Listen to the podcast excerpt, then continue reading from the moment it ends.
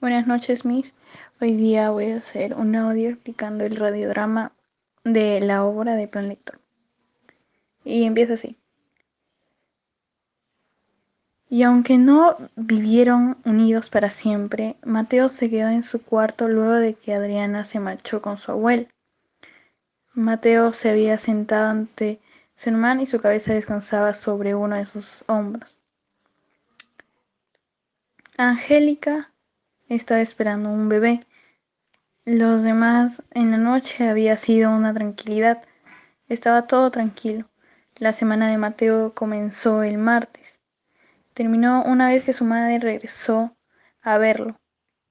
Tomó la decisión de comprobar cómo estaba su cuarto, cómo estaba su pequeño hijo.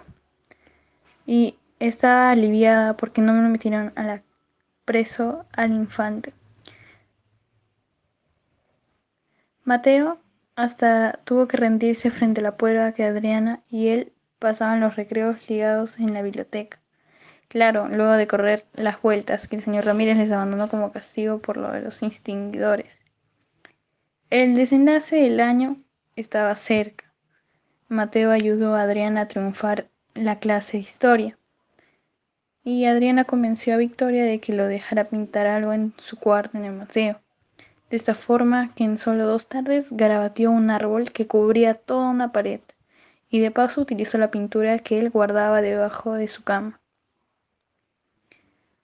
Mateo se había ido al extranjero luego de unos días y unos años, y él aprendió una maestría de matemática aplicada que le llamó la atención en el bachillerato.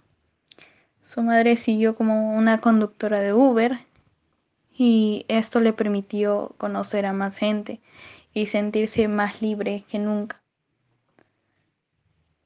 A su padre, el padre de Mateo, le dio mucha impresión al ver de que su hijo ya no le podía pedir helados, sino café.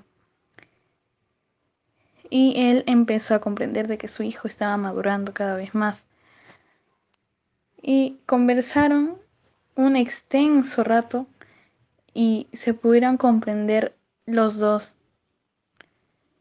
Y Mateo tuvo que reconocer que su madre se estaba llevando muy bien con Angélica.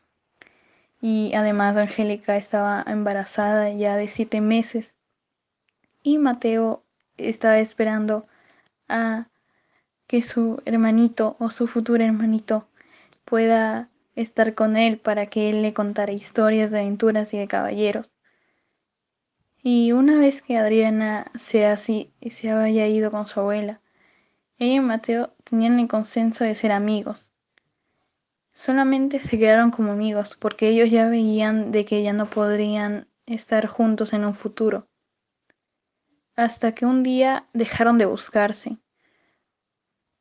Y se quedó el amor de ellos en un pasado.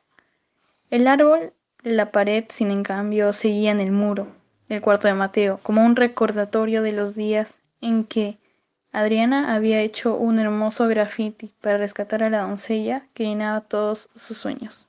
Gracias.